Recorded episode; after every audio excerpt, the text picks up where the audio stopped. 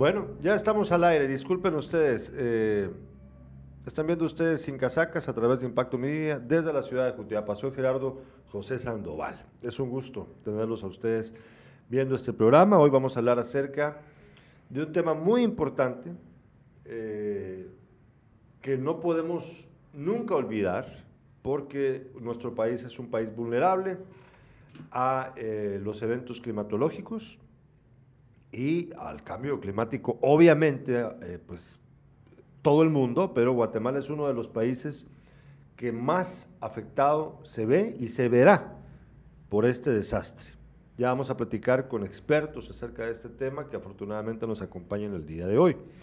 Pero antes de hacerlo, yo quiero tomarme el tiempo, bien breve, para eh, hacer un breve comentario. Va a hacer un, comentario chiquito.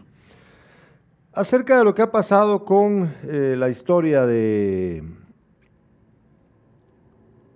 Amber Heard y Johnny Depp, estos dos actores estadounidenses muy conocidos, toda la gente le ha dado atención eh, al caso en el que ambos se acusaron de difamación y hoy se reveló que ambos, veamos, ilustrémonos pues, con los rostros de estas personas, sí, por favor, pues ambos fueron hallados responsables de haberse difamado mutuamente. Johnny Depp, a fin de cuentas, terminó ganando el caso de cierta manera porque Hart tendrá que pagarle 15 millones de dólares, mientras que Johnny Depp tendrá que pagarle a ella 2 millones de dólares. Cosas que solo se ven eh, en el mundo del espectáculo, ¿verdad? Es una locura. Eh, gente que tiene mucho dinero y que, pues bueno, muchos de ellos pierden la cabeza. Pero el punto aquí que yo creo importante de destacar es que eh, olvidamos que detrás de estas historias que son comidía para el mundo, hay dos seres humanos, que confundidos o no, de todos modos son seres humanos, y que se han metido en este berenjenal quizá por nada, pero se metieron. Y habla mucho de la sociedad del espectáculo en la que nos encontramos y de la forma en la que se pierde el sentido común y se desnaturaliza, desvalor, desvaloriza, perdón, creo que me confundí con el verbo, bueno, al ser humano. Y lo digo porque eh, mientras que este caso no fue, digamos, eh, tan grave, aquí en Guatemala vemos casos que nunca se resuelven. Por ejemplo, el de Cristina Sicaviza. Ustedes saben que Cristina Sicaviza está desaparecida desde hace ya muchos años atrás. Siguen buscándola hoy, de hecho, están buscando su cuerpo. Ahorita les digo, eh, creo que la están buscando en un cementerio de nuevo. Uno dice, puchis, esta familia de la que pues acusan a su esposo de haber sido, veamos la siguiente imagen, a Roberto Barreda, el responsable de su asesinato, aparente asesinato y desaparición de su cuerpo, pues que ya murió, murió de COVID en el 2020, uno se pregunta cómo, cómo llegaron a esos extremos. Y llegaron a esos extremos porque nuestras sociedades están marcadas por la violencia machista y también por el menosprecio al derecho de la mujer a disentir, a ser ella misma. Y, e insisto, perdón, insisto que aun cuando la gente apoye mucho al actor Depp, a mí me encanta el actor, me, parece espectacular como actor, eh, de todos modos me parece muy bajo eh, demandar a alguien por haber dicho que había sufrido violencia doméstica sin mencionar su nombre. El extremo, la exacerbación de los sentimientos que han sufrido estas personas durante este tiempo, sin duda los llevó a, esta, a este final que no es para nada aplaudible.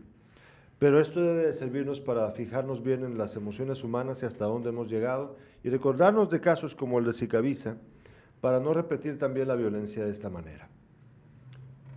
A un hombre rico y poderoso no se le va a hallar culpable regularmente, siempre va a salir ganando. aun cuando la mujer también sea rica y medianamente poderosa. Es que no es lo mismo ser hombre que mujer. Y quien quiera seguir negándolo, vive en una burbuja. Bueno, dicho esto, eh, vamos a empezar el programa. Este programa tiene como fin no lo que acabamos de hablar, sino hablar acerca del cambio climático, de, los fenómenos climatológicos, con expertos en el tema. Entonces, eh, pásate para acá mejor. Vamos, eh, estamos esperando también a nuestro amigo el doctor Mixi Morales, que seguramente está ocupadito, porque siempre por su profesión lo está, pero seguramente ya va a venir. Mientras tanto, vamos a presentar a nuestros invitados del día de hoy. Tenemos aquí en el estudio, a mi lado izquierdo, al ingeniero Julio Palma. ¿Cómo estás? Sí, Acércate el micrófono. Muy buenas tardes, Gerardo, a todos los eh, que nos están viendo por este prestigioso programa. Eh, para mí, la verdad, es un honor estar nuevamente acá para poder compartir con todas las personas este tema tan importante como es la gestión de riesgo, cambio climático. Eh, todos esos temas importantes, como bien lo mencionabas al inicio, vivimos en un país altamente vulnerable, vulnerable perdón, no solo inundaciones, sino son, es un país multiamenazas. Eh, gracias por la invitación, eh, siempre estamos para poderles apoyar, resolver dudas y qué mejor contar con la presencia de nuestro brazo derecho en el, en el Plan Nacional de Respuesta como lo es el INSIBUN. Sí, y de hecho yo le agradezco al ingeniero Otto Corado que nos acompaña aquí a mi derecha, porque él me sugirió el tema y me pareció eh, una oportunidad muy, muy buena para poder abordar esto, este asunto. ¿Será que te puedes...? Yo, bueno, usamos, nos esperamos, ¿verdad? Mejor quedémonos aquí como habíamos quedado en el, la, en el formato. Eh, perdón, es que estoy con el asunto del micrófono. Eh, el ingeniero Otto Corado fue quien me propuso el tema, yo le agradezco mucho de nuevo ingeniero, y qué bueno que se unieron las instituciones que, tienen que, que trabajan en este asunto para poder contarnos eh, su visión de lo que está ocurriendo en este momento, los riesgos que tiene nuestro país, nuestro departamento, Jutiapa en particular, pero en general todo el país, y explicarnos detalles que quizás uno, la mayoría desconocemos, de cómo funcionan estas instituciones, que a veces son criticadas, pero yo creo que no deberíamos ser tan injustos y una forma de lograr vencer esa injusticia es precisamente conocerlos de primera mano. ¿Cómo está, ingeniero? Acérquese un poquito al micrófono. Muchas gracias, eh, Gerardo. En realidad nos sentimos muy agradecidos por estar en este, eh, en este programa tan importante. Eh, sí, estamos recién iniciando nuestras nuestras acciones, nuestras actividades acá en Jutiapa. El INSIBUME pues no tenía presencia en todas las regiones del país y eh, pues el actual gobierno y nuestro director eh, han hecho una gestión bastante fuerte y se han desprendido de algunos, uh, podríamos decir, de algunas eh, cuestiones presupuestarias para poder abrir las oficinas regionales. Sí, es que eso fue precisamente lo que también usted me estaba contando, ¿no? Abrieron hace poco. Sí, se, abrieron cuatro oficinas nuevas regionales y pues eh, gracias a Dios tenemos oficina regional para Jutiapa, Jalapa y Santa Rosa, con sede acá en el, en el departamento de Jutiapa. Y esta oficina pues está ubicada en eh, en el mismo local, en el mismo edificio de correos, acá en Jutiapa. Y ya estamos dos personas, el ingeniero Mario Q, que me acompaña en esta tarde, y eh, pues mi persona. Estamos por el momento para hacernos cargo de la gestión en, en la región de todas las acciones que INSIBU me tiene planificadas y también de las ah, acciones eh, que día con día lleva a cabo para poder difundirlas y que cada vez haya una mejor información, un mejor conocimiento de la temática que ve el INSIBUME y como decías tú antes, pues también que se vaya apropiando la gente de la institución, porque somos una institución de gobierno y, la verdad es que es una de las pocas instituciones técnico-científicas que existe en el país. Y bueno, eso debería de ser motivo de, orgullo, de, de nuestra, de nuestro, de nuestra gente, ¿verdad? Decir que tenemos instituciones de este carácter, de este tipo, y que son, son sumamente valiosas con sus aportes. Y ya lo decía el ingeniero Julio, ¿verdad? Son es una institución que es aliada de, de, de Conred, que es fundamental en el COE y que pues eh, aunque sus aportes a veces a las personas pues les parezcan eh, que no son muy acertados a veces, nosotros sabemos de que el hombre puede hacer los pronósticos, pero Dios pone, pone la última palabra y el último movimiento en, los fenómenos climatológicos, eh, pues el, el, último juego como si fuera un ajedrez, ¿verdad? Él da el, el, la última, él hace el último movimiento.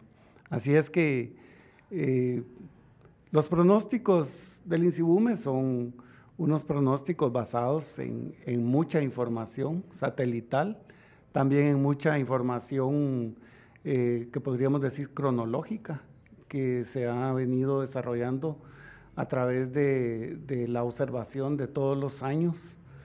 Eh, Guatemala tiene bastantes años, más de 30 años de tener, eh, podríamos decir, registros históricos y que son valiosos a la hora de hacer modelos climatológicos, modelos de pronósticos. De, de, esa cuenta es que, por ejemplo, para la perspectiva climática de este año y, y más puntualmente de este primer trimestre, que es mayo, junio y julio, eh, se han estudiado años análogos, ¿verdad? Como lo fueron 2011, 2012, 2017, que traen una serie de fenómenos como la temperatura, eh, la humedad y otros, otros, otros movimientos eh, que, que, son tomados en cuenta para poder desarrollar el, el, la perspectiva climática de este año. Y pues eh, de eso podemos seguir hablando un poquito más adelante. Tenemos también a la par suya al ingeniero geólogo Mario Q. Eh, sí, ingeniero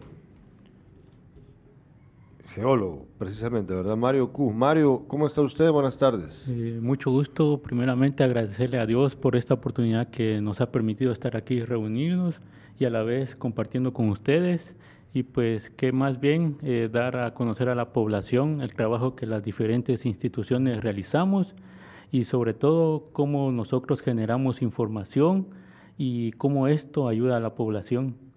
Y algo que quiero recalcar es que cómo estas instituciones o cómo nosotros como parte de estas instituciones generamos esa información y lo valioso que es para la población y algo que una vez antes de que yo viniera a trabajar al INSIGUME que me llamó mucho la atención es cómo esta información puede salvar una vida. Ah, pues y creo que eso es una satisfacción tanto para la, institución, los altos mandos, y creo que este es el fin de, nosotros, pues, y ayudar a nuestro prójimo. Eh, me llama la atención, solo tengo una duda antes de empezar ya a hacerles las preguntas que tengo preparadas, pero ¿dónde estudió para ser ingeniero geólogo? Yo estudié en la Universidad de San Carlos de Guatemala, en Cobán, es ingeniería, ingeniero geólogo.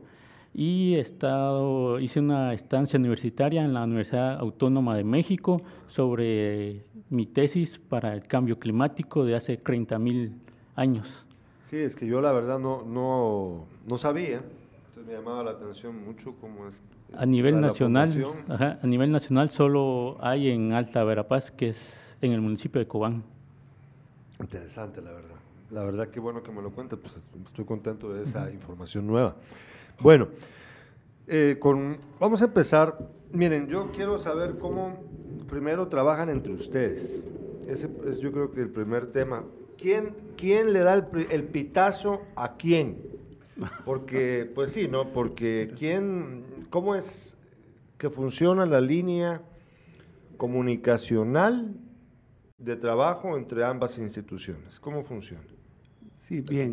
Este, yo creo que el ingeniero Julio tiene más, más experiencia en eh, esto. Fíjate que es bien importante. Hay varias cosas eh, que aquí los ingenieros eh, comentaron algo muy importante que hablaba ya el ingeniero geólogo, es eh, que toda esta información, el fin, como bien lo decía, es para, primero para tomar medidas.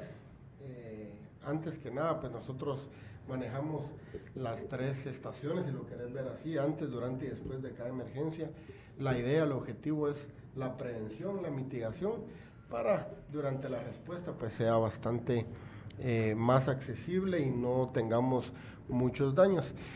Nosotros eh, nos basamos a un plan nacional de respuesta, donde en este plan nacional de respuesta están integradas todas las instituciones que tienen presencia en Guatemala, donde cada una, según su expertise, entra a, ahí sí que a, bater en, cualquier tipo de emergencia a la hora de una respuesta. Eh, existen en un sistema escalonado que nosotros manejamos desde la coordinadora local, que son las diferentes comunidades, todos sabemos que los impactos mayores van a dar a las comunidades. Este sistema escalonado, perdón, se eleva al, nivel municipal, del nivel municipal al departamental y al nacional. ¿Para qué existe este sistema escalonado? Solo para hacer un pequeño resumen. Conforme se dan las emergencias en cada uno de estos niveles, como te decía, por lo regular se dan a nivel local. Cuando sobrepasa la capacidad en este nivel local, se eleva a nivel municipal, si sobrepasa la capacidad a nivel municipal, se eleva al departamental y si, si fuera el caso que sobrepasara la capacidad a nivel departamental, batear la coordinadora nacional. ¿Quiénes conforman la coordinadora nacional? El gabinete de maestros, de, ministros, perdón. ¿Quiénes conforman eh, la coordinadora departamental? La la máxima autoridad que es el gobernador y están todos los jefes de instituciones y así sucesivamente. En nuestro departamento, pues gracias a Dios yo en su oportunidad he manifestado, tenemos un departamento, te podría decir bendecido, si lo querés ver así, en el tema de los desastres naturales. Sin embargo, pues somos un departamento vulnerable en diferentes amenazas. Sin embargo, si nos vamos a la historia, hemos tenido pocos impactos grandes en nuestro departamento. Te puedo mencionar el 2016 Jerez, no sé si se recuerdan. Eh, que derivado a una quema descontrolada o mal intencionada se tuvo un incendio forestal en el volcán Chingo, donde iniciando el invierno pues se tuvo un deslizamiento donde casi queda soterrado Jerez, donde ahí pues... Eh, Eso hubiera sido terrible. Eh, de ahí la entró a dar la primera respuesta a la coordinadora municipal, inmediatamente sobrepasó las capacidades, entró la departamental, sobrepasó la capacidad, entró la eh, a nivel nacional. De igual forma, se tuvo la necesidad de decretar un estado de calamidad para poder darle respuesta a esta emergencia. De ahí te puedo hablar de año con año, pues el problema que se tienen con las inundaciones en la parte baja de nuestro departamento. Conforme ha pasado el tiempo, pues se han sumado otros municipios debido a la mala cultura, si lo querés ver así, de que tiramos todo a la calle, toda la basura. Eh, si hemos tenido eh, el desborde, por ejemplo, el río Salado, acá en la cabecera municipal de Jutiapa, donde nos hemos encontrado con colchones, refris eh, y un sinfín de, de, cosas que tiramos, en este caso, a las cuencas de los ríos, a las calles, a las calles, perdón, donde esto pues es un factor importantísimo para que se den las inundaciones. ¿Cuál es el papel que jugamos o que juega en este caso el INSIGUMEN? Muchas veces nosotros vamos a reuniones, a algún tipo de capacitaciones, charlas que nos invitan. Y mucha gente nos dice, bueno, pero ¿para qué tanta reunión? ¿Para qué tanto pronóstico? Como decían acá los ingenieros. Les voy a poner un ejemplo.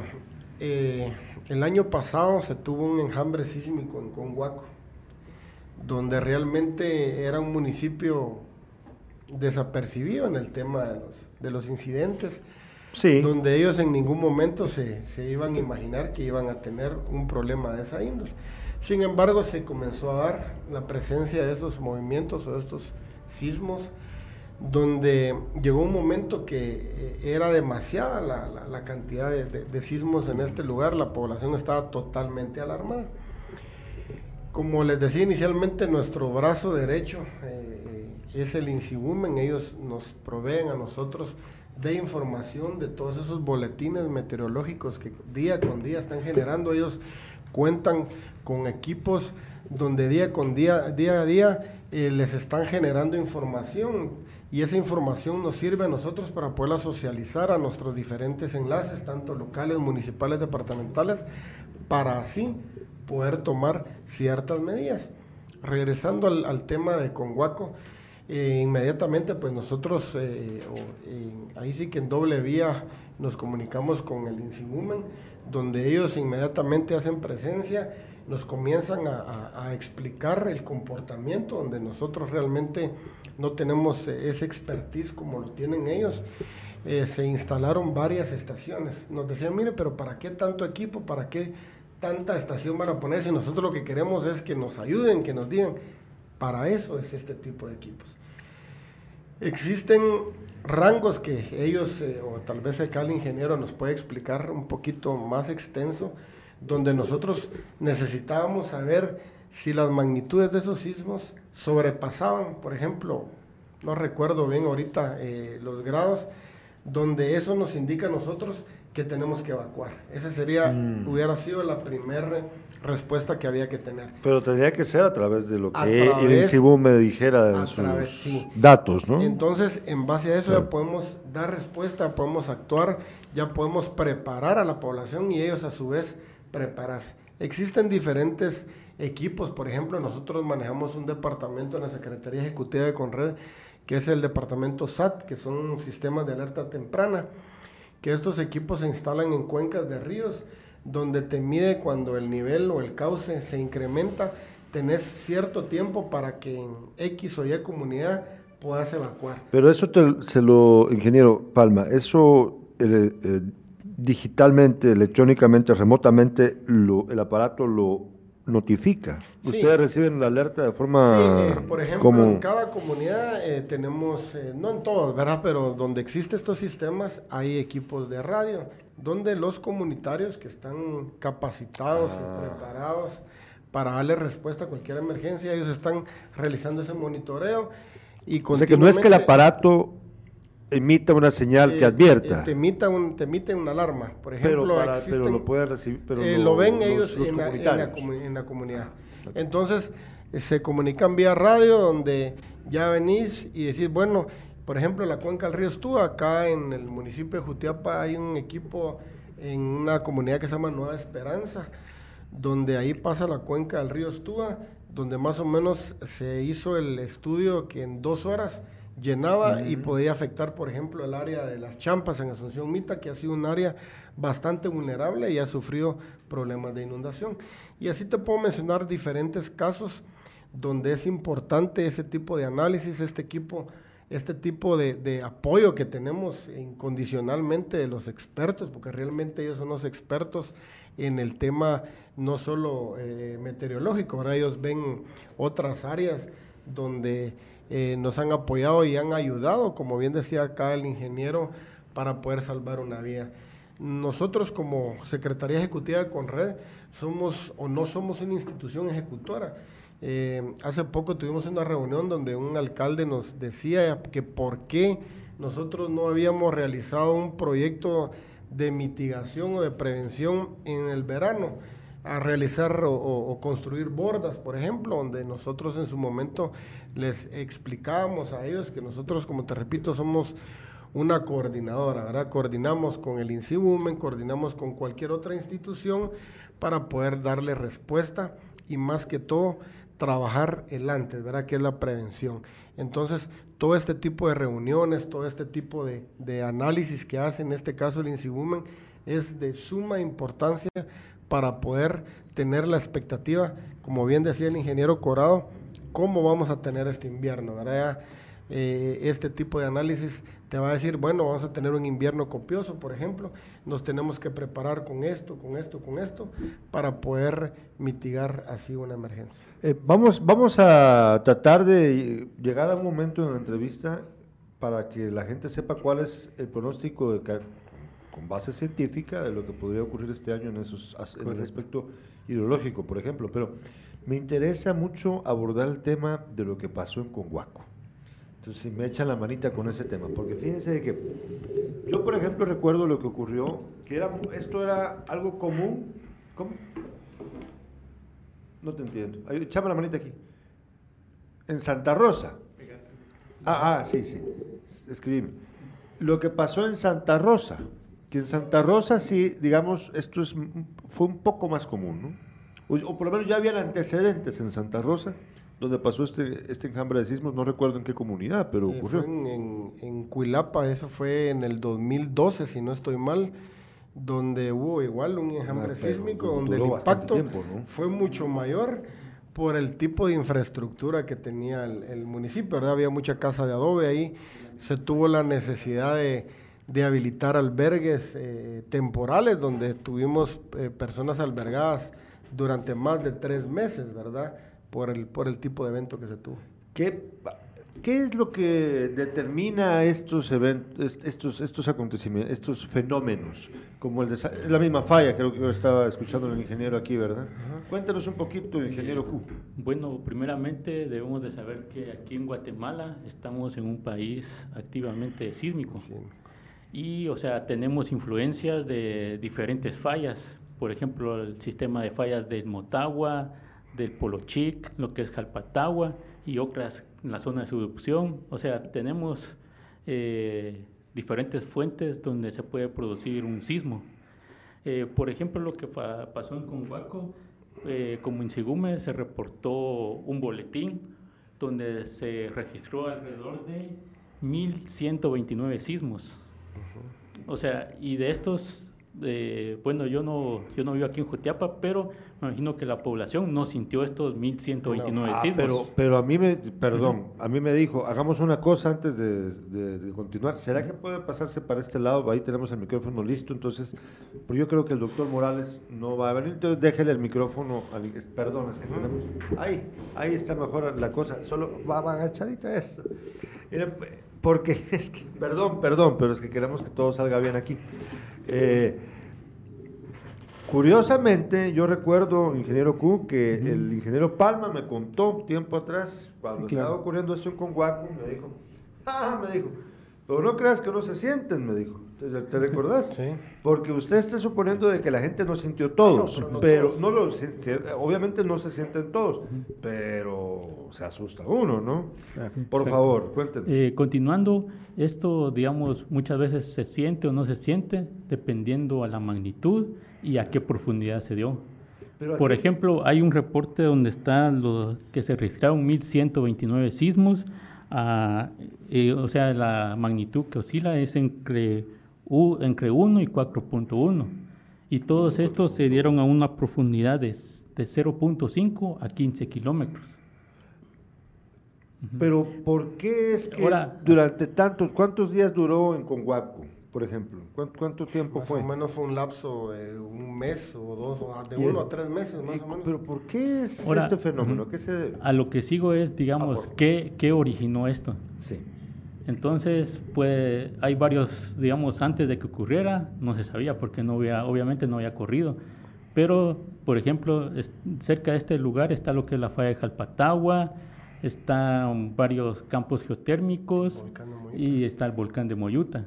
Entonces, pues se monitorea para saber dónde fue o qué originó este enjambre. Y lo que se, por los estudios que se han realizado, o sea, no se ha concretado, pero se tiene indicios que fue producto de las fallas que están cerca entre la frontera de El Salvador y Guatemala. Que seguían en, fricción. O... sea, para primero entremos en concepto. O sea, una falla se origina porque hay un bloque acá y un bloque rocoso acá y hay un movimiento. O sea, puede ser que un bloque suba, un bloque baje o se mueva lateralmente.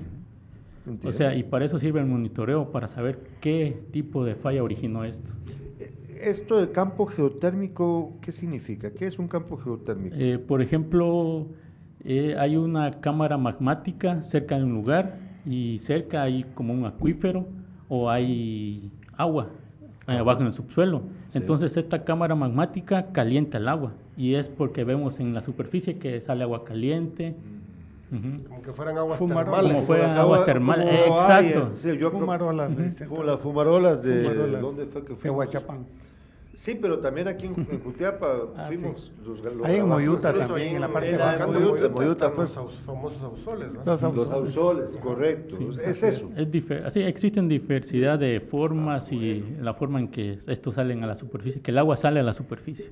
Mira, eh, solo para reforzar un, poco lo que hacía el ingeniero, si vos te metes eh, minuciosamente, por ejemplo, revisar... Eh, todos los sismógrafos que tiene el INSIBUMEN, todos los días hay sismos, todos los días. Lo que pasa es que las magnitudes son tan pequeñas que solo el equipo te los va a registrar. Nosotros no los vamos a sentir, excepto cuando sean de magnitudes, como bien decía acá el ingeniero, ya arriba de, entre 1 y 4 puntos o 4 grados. Eso era lo que nosotros eh, queríamos saber en el tema de Conguaco. Ahora, si pasaba de 4.1 grados, ya nos teníamos que alertar más y comenzar a evacuar. Lastimosamente, las redes sociales son muy buenas, pero, pero también muy malas.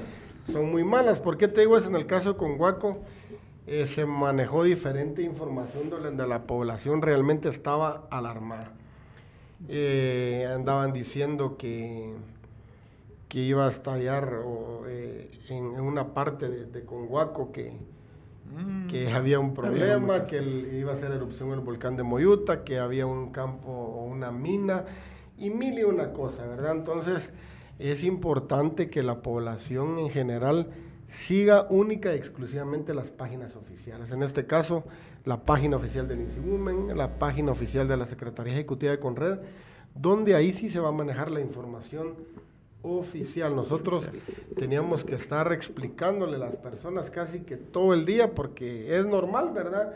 Nosotros estuvimos ahí durante este, este periodo de tiempo donde, donde se tuvieron estos sismos y habían ratos que sí realmente sacudía, como decían los vecinos, ¿verdad? Y era preocupante, donde, como te repito, el INSIGUMEN inmediatamente instaló, no sé si fueron seis equipos eh, solo en el área ahí para poder tener eh, este análisis y así poder tomar ciertas decisiones, que era lo más importante. Eh, vamos a ver, nos había explicado el ingeniero Corado, me había explicado antes de la entrevista de que ahorita viene, van a colocar más equipo, pero en este caso meteorológico, ¿no? Así es. Para la medición de la, no solo de la... De la lluvia, de la temperatura, de la humedad relativa, es que se lo pregunto, y usted nos contará ahorita, porque aquí siempre nos hemos quejado de que cuando vemos los reportes del INSIBUME en, los medios nacionales, regularmente pues la temperatura está muy arriba de lo que realmente está. Entonces, mi papá siempre decía, lo que pasa es que ellos tienen su puesto de control, la estación, Pedro Alvarado, Pedro Alvarado y en Mita o algo así me decía entonces la medición siempre te va a salir más alta, no va a ser fiable para los demás municipios. Correcto. Pues sí, claro, porque no se puede tener en todos los municipios del país un equipo, ¿no? Eso yo lo entiendo. Pero la novedad es que ahora va a pasar eso, ¿no? Cuéntanos un poquito de eso, ingeniero Corajo. Sí, bueno, el INSIBUME tiene en, en vigencia un proyecto que está denominado como Proyecto Clima 340 eh, Clima 340 porque cuando se gestó el, proyecto, pues habían 340 municipios ah, en Guatemala. Hoy hay más, ¿verdad? Pero eh, el proyecto Clima 340 pretende instalar estaciones meteorológicas en todos los municipios del país. Ah, bueno, o sea que sí. Sí, claro. Entonces, eh, en el caso nuestro, que estamos en la región suroriente, Jutiapa, Jalapa y Santa Rosa, sabemos de que pues somos una, región eh, muy preocupante eh, porque somos, tenemos muchos municipios y muchas comunidades dentro del corredor seco. Entonces, por decir algo, eh, las alertas mm, para, por ejemplo, para seguridad alimentaria van a ser importantísimas. Esta, esta, esta instalación de estas estaciones meteorológicas porque pues ya va a haber información. Recordemos que las, las estaciones lo que envían son datos, ¿verdad? Y la recuperación de datos y el análisis de los datos genera la información. Entonces vamos a tener una mejor información, vamos a, poder hacer sistemas de alerta temprana o incorporar la, información a los sistemas de alerta temprana en seguridad alimentaria y en, otras, en otras necesidades propias de la población. El proyecto contempla, en el caso de la región eh, suroriente, que es la que, en la que nosotros nos, desenvolvemos, pretende eh, hacer instalación en 28 municipios de los eh, de, toda la región. Son 14 de Santa Rosa, 7 de Jalapa, 17 de, de, Pero como ya tenemos algunas estaciones, entonces eh, lo, que, lo que se pretende es pues poner una estación por cada municipio. Por pura curiosidad, cualquier periodista, ¿verdad? ¿Tiene usted idea del precio de, estas estaciones? ¿Cuánto cuesta? No tengo el precio. Realmente no tengo el precio. Lo único que entiendo es que este proyecto es eh, parte de una donación. Ah, bueno. Hasta ahí le puedo, hasta ahí le puedo eh, informar que es parte de una, de una donación y eh, pues va a ser sumamente útil. ¿Este año? pues mire, en lo, que, en lo que resta del año pretendemos hacer la cobertura. Ah, eso, es, eso es para este año. Este año. Vamos a, recordar, ya estamos a medio año. Pues sí, por eso. Pero creo que si agilizamos nosotros las acciones y como hemos estado platicando eh, para, este, para este proyecto, precisamente hemos estado hablando con los compañeros de Conred, ¿verdad? Y eh, casi todas las instituciones cuando comenzamos en, en, algún lugar siempre comenzamos con algunas carencias. No, pues eso es. Entonces, eh, gracias a Dios tenemos aliados naturales, ¿verdad? Como en el caso de Conred, y estamos recibiendo el apoyo de ellos para la movilización, para, también para el posicionamiento institucional, que es tan importante. Recordemos que el INSIBUME no, no tenía presencia, hoy dicen el INSIBUME, y hay esos que hacen? Entonces, pues por ahí nos vamos a ir posicionando en, en la sociedad, en las poblaciones, y verdaderamente creo que eh, va a ser de mucha utilidad. Yo creo que va a ser de mucha utilidad.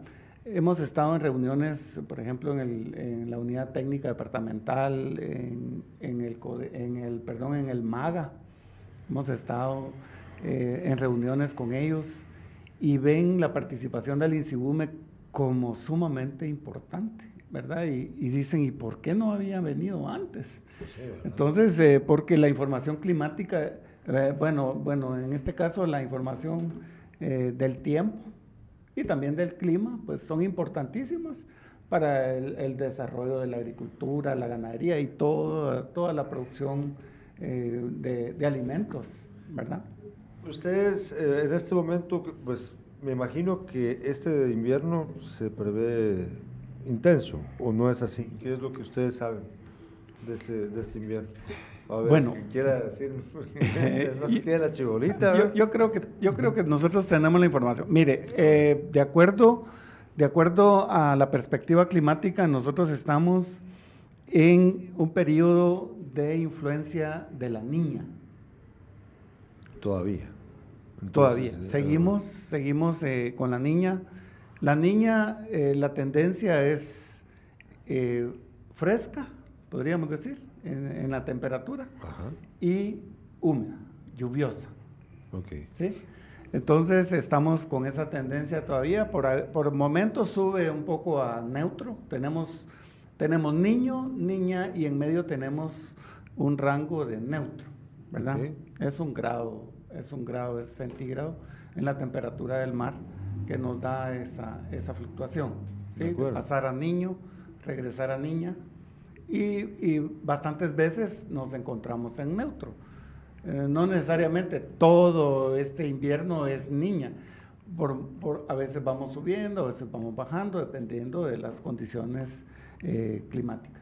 Si es que ahorita, por ejemplo, lo que pasó con Ágata en, México, que venía, ya había pasado por Honduras, donde causó mucho más daño, porque México, pues en Oaxaca creo que fue que terminó eh, disolviéndose, tocó tierra ahí, eh, pues hubo menos daños, pero en Honduras sí hubo bastante. Y en Guatemala, eh, como siempre, producto de la vulnerabilidad, producto de la escasez para muchas familias de acceso a una vivienda con las condiciones eh, seguras, pues sufren mucho. Y además sufren mucho, lo hablábamos hace poco, con eh, la alimentación, porque te arruinan las cosechas.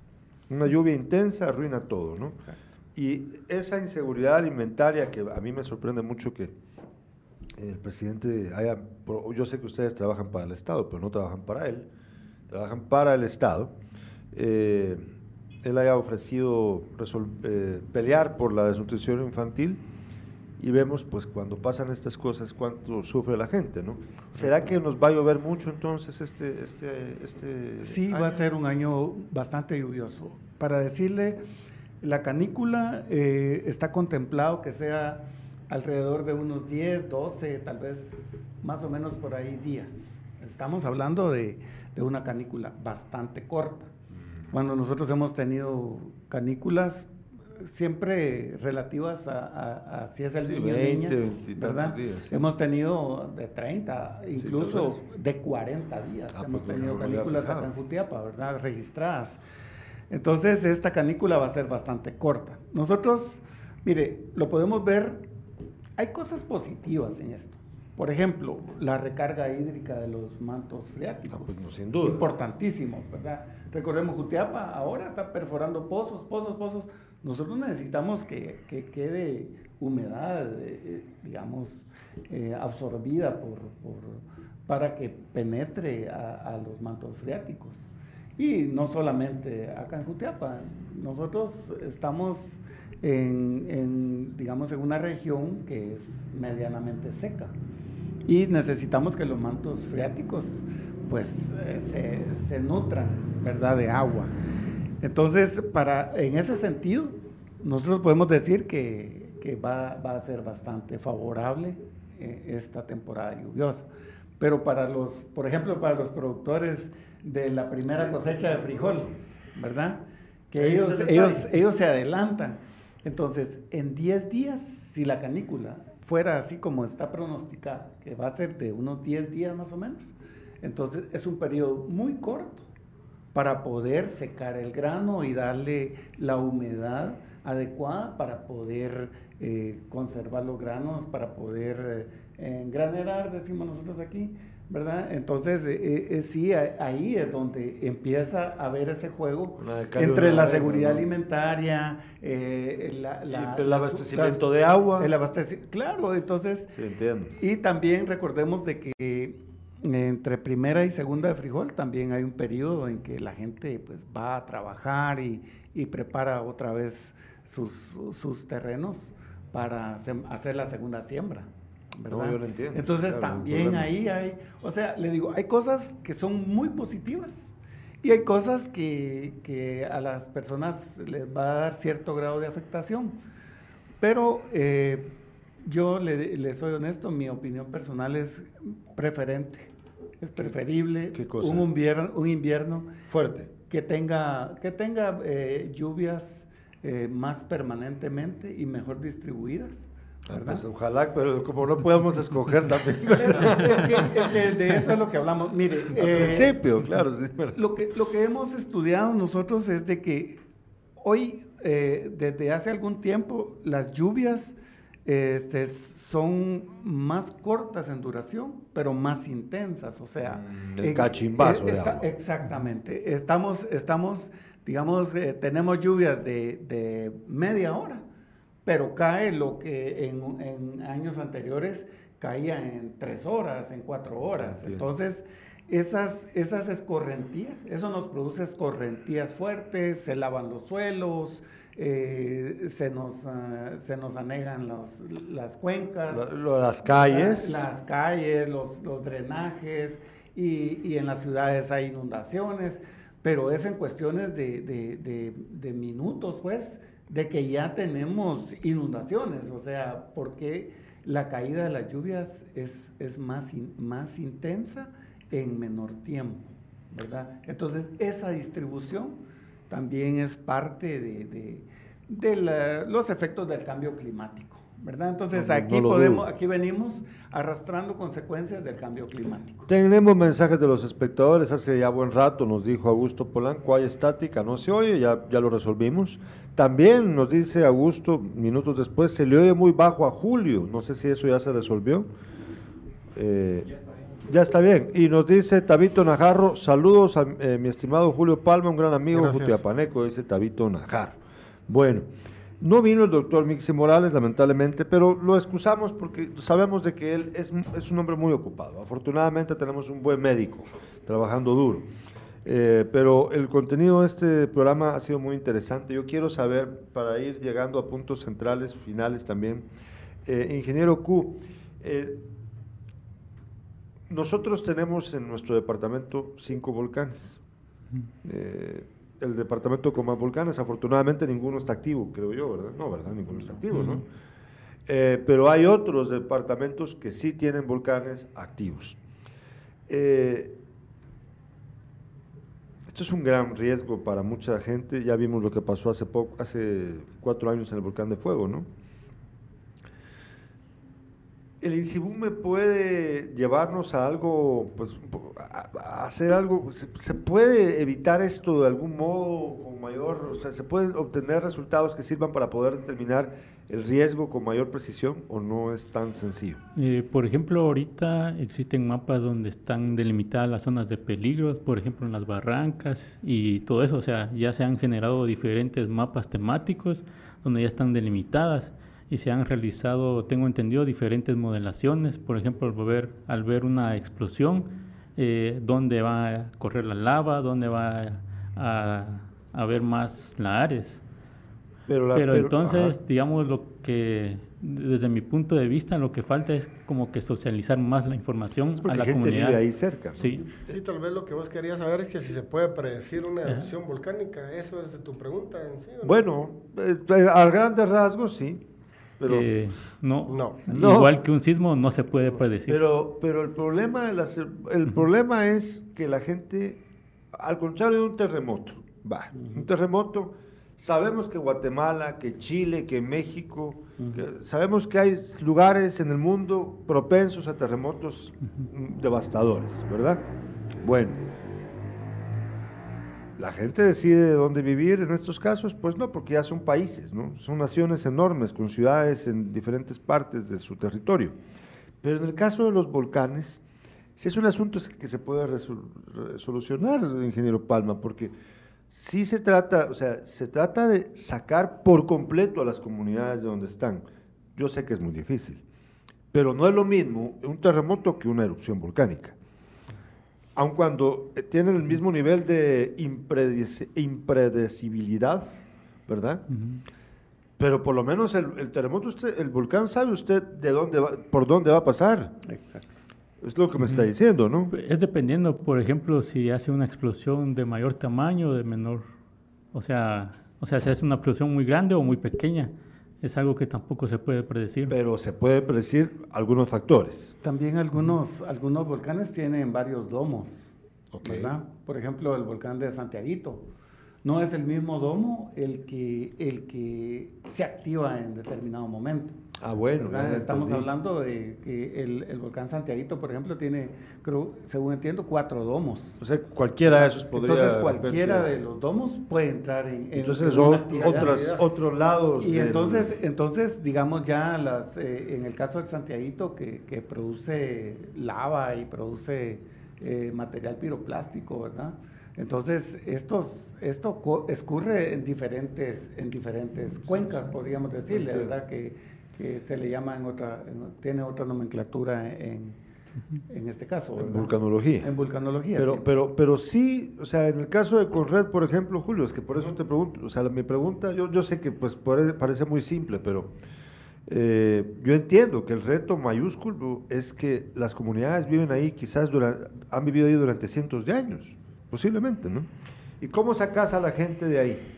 ¿O qué? No, ¿o estoy equivocado? No, realmente el trabajo de nosotros como Secretaría Ejecutiva es trabajar a nivel local, eh, capacitarlos, eh, crear rutas de evacuación, sensibilizarlos, que a la hora que se dé una actividad, pues que evacuemos no como lo que pasó, como bien decías, hace cuatro años, donde se podían ver personas que todavía con el teléfono ya venía prácticamente todo encima de ellos. Nosotros lastimosamente perdimos a un compañero de trabajo, el delegado de Zacatepeques, donde él eh, estaba tratando de, evacuar a algunas personas, pero lastimosamente perdió la vida. Eh, es bien importante eh, ese tipo de trabajo, más que todo sensibilizar a la población, hacerle ver que la vida no es un juego y nosotros estamos ahí para poderlos apoyar. Ellos realmente lo que quisieran, tal vez no todos, es que llegaras y les dijeras, miren, no se preocupen, los vamos a llevar a, estas casas ¿Qué va a pasar? Llegan otros a invadir y, va a ser un juego de nunca terminar.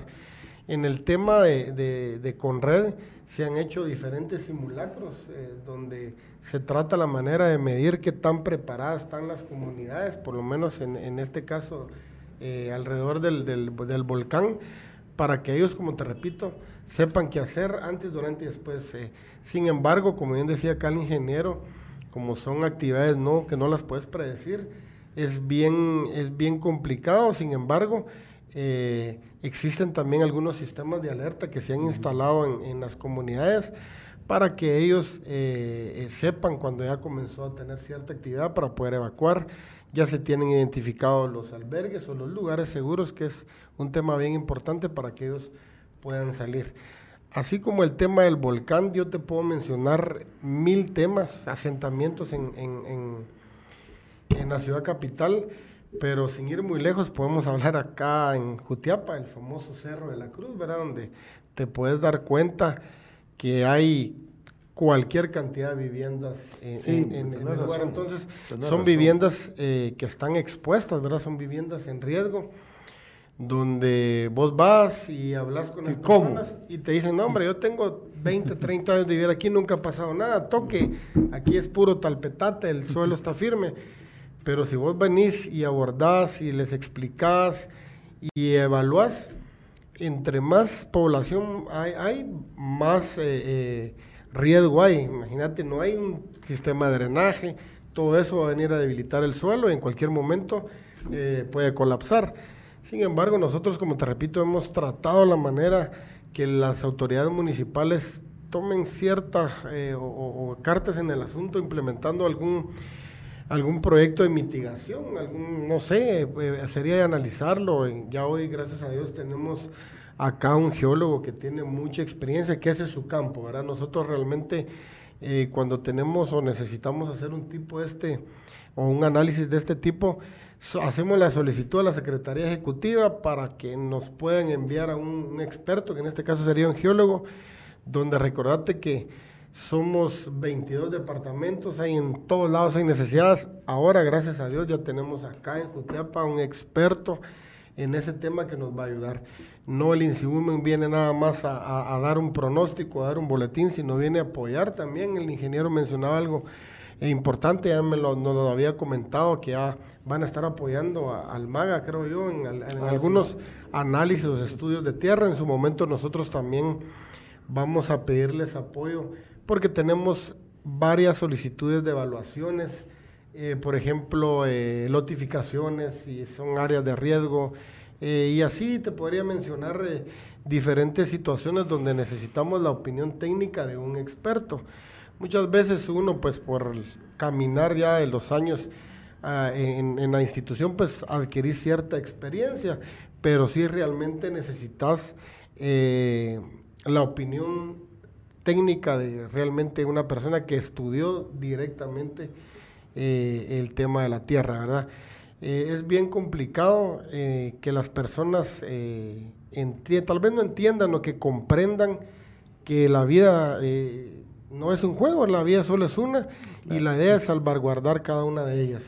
el tema, como, como bien lo mencionabas, es bien complicado. está otro ejemplo grande y claro que fue el Cambrai donde en su momento se pidió la opinión técnica a la Secretaría Ejecutiva de Conred, donde se fue con un grupo eh, de geólogos, por ejemplo, donde se les dijo, miren señores, nosotros no recomendamos que este sea un proyecto habitable. Nosotros en ningún momento vamos a llegar a prohibirle o a impedirle, como lo querrás ver a una municipalidad, pero sí lo que hacemos es damos recomendaciones. Damos una recomendación, nosotros nos recomendamos. ¿Qué pasó ahí? Comenzaron a construir, a construir, a construir, la municipalidad comenzó a, a, darle los diferentes servicios, ellos comenzaron a pagar sus arbitrios y pasó lo que pasó, ¿verdad? Ahí vienen los programas legales, etcétera, etcétera. Nosotros una de nuestras funciones también como delegados de Conred es asesorar a las diferentes autoridades, tanto a nivel municipal como eh, departamental. ¿Pero qué tanto hacen caso? Sí, Algunos sí, otros no. Nosotros cumplimos con, con, decirles, por ejemplo, miren, les recomendamos que elevemos el nivel de alerta, por ejemplo, ya comenzó a llover, o etcétera, etcétera, elevemos la de verde, amarillo o anaranjado, para que ellos también a su vez puedan reaccionar, ¿verdad? pero algunos sí y otros no, ¿verdad? Sí, así es. Fíjense que hay un asunto muy importante, yo quiero decir antes de dejarles ya dar sus conclusiones del programa, es que mm, yo creo que el Estado, como política de Estado, para todos los municipios, en conjunto con las instituciones que trabajan con esto, no deberían ya permitir, eh, por ley, la construcción, la creación, la instalación de viviendas o comunidades en lugares de riesgo, que yo creo que cada vez, cada año que pasa, todas las instituciones van eh, aumentando su estudio de cuáles son las áreas de riesgo en nuestro país, cada vez saben más, ¿verdad? Entonces, me parece que debería ser obligatorio para las autoridades en su jerarquía, de, desde arriba para abajo, no permitir ya más esto. Y encontrar solución, una solución que probablemente sea de cientos, si no es que de miles de millones de quetzales, pero vale la pena hacerlo, para poder darles un lugar diferente para vivir a los que ya viven en comunidades de alto riesgo. Porque si no va a ser la de nunca acabar. Siempre va a pasar lo mismo. Yo sé que estoy soñando, sé que estoy hablando de algo muy difícil. Sé que en parte es por la forma en la que funciona nuestro Estado y también en parte es por cómo piensan nuestras comunidades. Yo sé que no es fácil irse de donde uno vive, ¿verdad? Yo lo entiendo. Pero, ¿a poco no, es, no tengo un poco de verdad cuando digo de que esto no va a acabar? Siempre va, a pasar en otro lugar. Y, ¿Y cómo le vamos a hacer? Siempre vamos a estar lamentando la muerte de alguien que pudo haber sido salvado. Digo yo. Ahí me dicen ustedes, estoy mal. Yo, yo creo que, yo creo que eh, deberíamos de en el país deberíamos de tener un instituto de la vivienda que no se preocupara únicamente por hacer viviendas, sino para, para en realidad ocuparse de toda la temática de la vivienda, ¿verdad? La vivienda en riesgo, la vivienda ah, ya lo entiendo. Eh, yo, yo considero, mire, nuestros pueblos originarios siempre se fundaron a orillas de los ríos. Sí. Entonces esto ya es antropológico. No, Siempre estuvieron a orilla de los ríos porque querían tener cerca el agua. Entonces se surtían de agua y no querían estar a tres kilómetros de un río. Actualmente hay muchos ríos que ya cambiaron su cauce. Y como dejan pues bonitos eh, las, las, las, áreas donde, donde pasaron ríos, ahí muchas, muchas comunidades están asentadas en esas áreas. Pero la naturaleza la naturaleza tiene memoria, recupera la ah, memoria y ese y esos ríos y esos ríos vuelven a buscar sus causas, naturales. ¿Por qué? Porque entran por este lado abandonando su cauce, pero cuando llegan a, terminar de asolvar este lado, entonces ellos regresan a su cauce, tienen su memoria. Entonces es muy complicado, muy complicado. Eh, en este caso, evitar que la gente haga asentamientos de cualquier naturaleza en áreas de riesgo. Ese es por un lado. Por el otro lado, tenemos la idiosincrasia del guatemalteco. Es una idiosincrasia de no seguir reglas, de no obedecer instrucciones y menos órdenes entonces, entonces a veces dice, ¿y, y usted, ustedes me van a mandar a mí? Pues. Qué reto, ¿no? O sea, son, son, son desafiantes. En el caso, yo comprendo al, al ingeniero Julio, en sus palabras que había dicho, yo también he estado eh, en otros momentos en, en, lo que es el COE. Y a veces nos ha tocado ir y decir, mire, tienen que salir de aquí, tienen que moverse. Tal vez temporalmente, tal vez uno o dos días que va a pasar una emergencia. Pero la gente dice, no, ustedes me van a pagar a mí lo que me roben. Sí. Entonces, si me sacan con todo y el chucho, me voy. Entonces, estamos, estamos digamos, en, en estos momentos son muy complicados. Tal vez más en lo que decía el ingeniero Julio, concientizar a la población.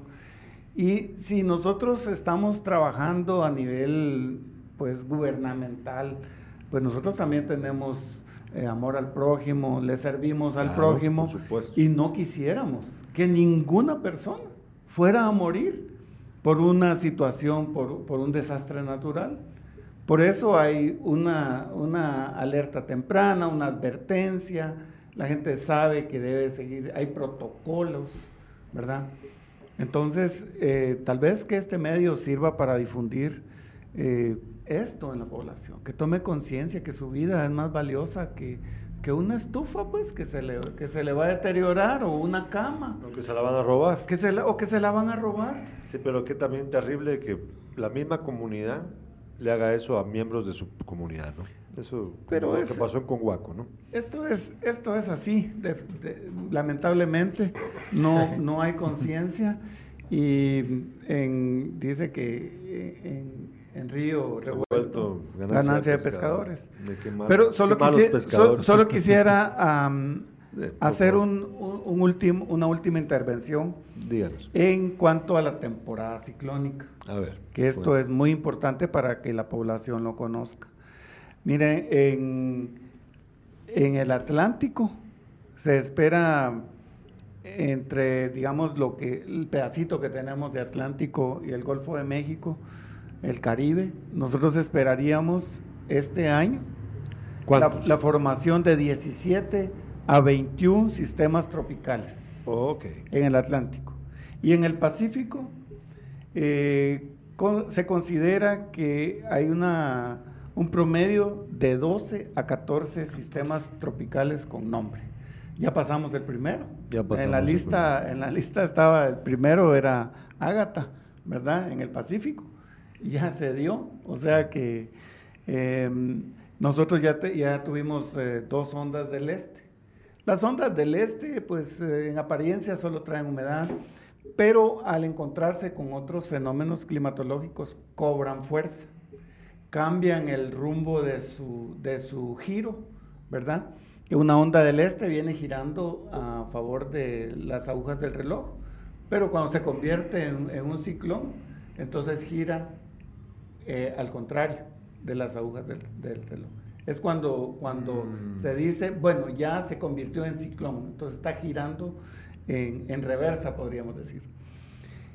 Esto eh, nos debe de mantener en alerta. Eh, en el caso de nosotros que somos uh, parte del de, el COE, eh, ya estamos trabajando 24/7 con nuestros teléfonos encendidos durante la noche por, por cualquier emergencia y estamos haciendo el traslado de la información a las radios, ¿verdad? En este caso eh, vamos a hacerlo con ustedes en el programa sí, vamos a semana, todos los días vamos a tener el eh, reporte del INSIBUM. Estamos hablando de, estamos hablando de difundir eh, con las instituciones para que se tomen las medidas adecuadas en cuanto a la agricultura, la pesca, para ver los oleajes, el sistema, los oleajes, recordemos que tenemos costa en Jutiapa. Y, vamos a ver, eh, vamos a estar monitoreando y, alertando a la población eh, de acuerdo a los boletines que genera el INSIBUME. Y en eso quisiera recalcar, porque ya lo dijo el ingeniero Julio, que por favor a la población le recomendamos, la, información oficial es la del INSIBUME. Yo sé que hoy el medio de internet pues genera información abundante y de repente nosotros encontramos publicaciones que no tienen fuente. Entonces, estas publicaciones sin fuente, por favor, no tomarlas en cuenta y si tienen alguna duda, pues hacer las consultas. Yo quisiera dejar un número de teléfono si las personas quieren hacer alguna consulta, alguna pregunta o acercarse a nuestras oficinas. Eh, nosotros tenemos eh, el número 5978-2295 y el ingeniero Mario. El mío es 4112-6676. Quisiéramos pedirles que también nos apoyen eh, cuando el periodo de lluvias haya saturado los suelos y que consideren que hay movimientos de tierra que también pues por favor nos lo reporten porque es importante ir, cuantificar y ponernos ya de acuerdo con Conred para poder este, evaluar y, y, pues hacer el trabajo que nos corresponde en cuanto a esos movimientos de tierra. ¿verdad? Recordemos, en Jutiapa realmente han habido muy, eh, es muy poco el, el movimiento de masas, pero no descartamos que en ningún, en ningún momento algún riesgo. Le agradecemos, ingeniero Otto Corado del INSIBUME, eh, Mario Q, también ingeniero geólogo del INSIBUME, sus palabras finales para la audiencia. Pues nada más que agradecerles y que siempre estemos atentos a la información generada por INSIBUME, que esta información que la aprovechen al máximo porque es un constante esfuerzo que hacen los profesionales en su área para generarla. Y aquí, aquí los vamos a estar eh, llamando, preguntándoles, consultándoles para que podamos nosotros eh, informarle a nuestros espectadores con base científica la información que ustedes nos brinden. Ingeniero Julio Palma de Conred. Sí, muchas gracias una vez más Gerardo. Ha sido un gusto, la verdad, estar acá en este set. La verdad quisiéramos tener más tiempo para seguir hablando de, de las múltiples amenazas, de todo el trabajo que se hace, no solo directamente con red, sino todo el sistema con red, que son todas las instituciones, todas las empresas, toda la población en general forma parte de este sistema con red, que el único objetivo es eh, salvaguardar la vida de nuestros hermanos, eh, en este caso jutiapanecos, trabajar con ellos de la mano para que el día de mañana, si se da alguna emergencia, pues sea de una eh, magnitud bastante moderada. Sin embargo, pues aprovechar también, dejarles un número de teléfono que es el 1566. Es un número totalmente gratis donde la población puede llamar para poder reportar cualquier tipo de incidente. Muchas veces vamos en la carretera, hay algún accidente, no tenemos o no conocemos un número, por ejemplo, de bomberos o, de la policía, se pueden comunicar directamente a la Secretaría Ejecutiva de Conred, donde inmediatamente los van a trasladar a donde ustedes quieran llamar. A veces vamos de igual forma, hay un derrumbe, no podemos pasar, o, o somos de aquellas personas que nos gusta colaborar y queremos reportar porque lastimosamente nosotros somos los últimos a veces en enterarnos. Recordémonos que no tenemos eh, tal vez presencia directa en los 17 municipios, sin embargo tratamos la manera de tener conformadas las diferentes coordinadoras en los 17 municipios, pero no está de más contar con el apoyo de la población en general, reportar cualquier incidente donde inmediatamente me lo hacen saber a mí o a la institución correspondiente. Como les decía inicialmente, nosotros no somos una institución ejecutora, pero sí somos una institución coordinadora, como nuestro nombre lo dice. Estamos trabajando la mano con todas las instituciones. En el caso de un derrumbe, estamos eh, en contacto directo, por ejemplo, con caminos, con alguna municipalidad para poder retirar eh, eh, este derrumbe para que las vías estén bien. Y así te puedo mencionar cualquier tipo de incidente donde con mucho gusto los vamos a apoyar. Una vez más, muy agradecido, contento de poder darle a conocer a la población lo poquito que hacemos y decirles, recalcarles que cada día pues el esfuerzo que hacemos es para que eh, la población en general eh, esté más segura en el tema de la gestión integral de riesgo de desastres.